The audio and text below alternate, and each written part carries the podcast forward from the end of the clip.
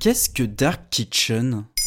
Merci d'avoir posé la question. Les restaurants sont fermés depuis trop longtemps et vous avez pris l'habitude de commander depuis votre canapé un repas sur deux simplement en caressant l'écran de votre smartphone, en vous laissant souvent séduire par l'équation implacable, menu varié, prix raisonnable et avis d'internautes. Mais savez-vous au moins comment et surtout où sont préparés vos repas? Alors, 3, 4.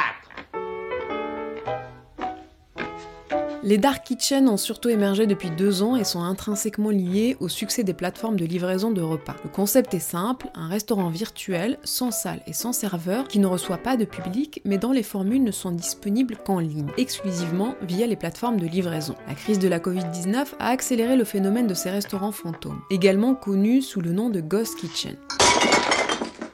Sortez. Mais ils sont bien obligés d'avoir un restaurant pour préparer les plats à livrer. N'oubliez pas qu'ici vous êtes dans la cuisine. Et au-delà de cette porte, c'est la salle. Et dans la salle, il faut servir. Et servir, c'est sourire. Et le sourire, c'est notre pourboire aux clients. Voilà. Non, ce n'est clairement pas l'ambiance dans les dark kitchens. Disons plutôt un local relativement grand et surtout aménagé en une grande cuisine. Oui, parce que pour créer une dark kitchen, il suffit d'installer une cuisine et ses cuisiniers dans un lieu à forte densité de population pour être visible sur les applications de livraison. Inutile donc de se ruiner dans un local qui a pignon sur rue. L'investissement est 6 à 10 fois moins cher que celui d'un restaurant classique en fonction de l'équipement que l'on choisit. Outre la localisation, on économise sur la surface et la décoration, puisque plus besoin de salles pour accueillir des clients. Et sur la vaisselle aussi, puisqu'on livre emballé. Exact, les coûts fixes sont moins importants, mais restent toutefois émoussés par celui des livraisons. Le pourcentage reversé aux plateformes peut représenter de 20 à 35% des recettes. Enfin bon, c'est quand même souvent de la malbouffe ce qui est livrable, non? C'est vrai que les produits phares des plateformes de livraison restent les burgers, sushi et pizza, avec un panier moyen autour de 20 euros chez les dark kitchen. Il serait difficile de faire du gastronomique à ce prix-là. Mais si le concept souffre d'un déficit d'image, il se peut que ce ne soit qu'une question de temps. Selon certains acteurs du secteur, ce marché n'est pas encore arrivé à maturité. Mais est-ce que ça va tuer la restauration classique? Si la crise actuelle a mis le secteur de la restauration sous perfusion, l'obligeant à fermer ses portes pour une durée indéterminée depuis quasi un an, il n'est pas pour autant menacé de disparaître. Beaucoup de restaurants ont su se réinventer pendant la période, en se mettant à la vente à emporter, à la livraison responsable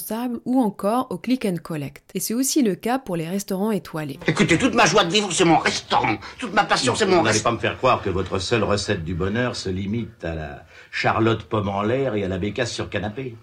Écoutez, monsieur le commissaire, je vais tout vous dire. À l'âge de 16 ans, j'entrais en cuisine. Comme on entre dans les ordres. C'est cela. La livraison de repas a de beaux jours devant elle, mais elle ne nous enlèvera pas le plaisir de la terrasse et des petits restos after work. Vivement leur retour. Voilà ce qu'est Dark Kitchen. Maintenant, vous savez, un épisode écrit et réalisé par Zineb Souleimani. En moins de 3 minutes, nous répondons à votre question. Que voulez-vous savoir? Posez vos questions en commentaire sur les plateformes audio et sur le compte Twitter de Maintenant, vous savez.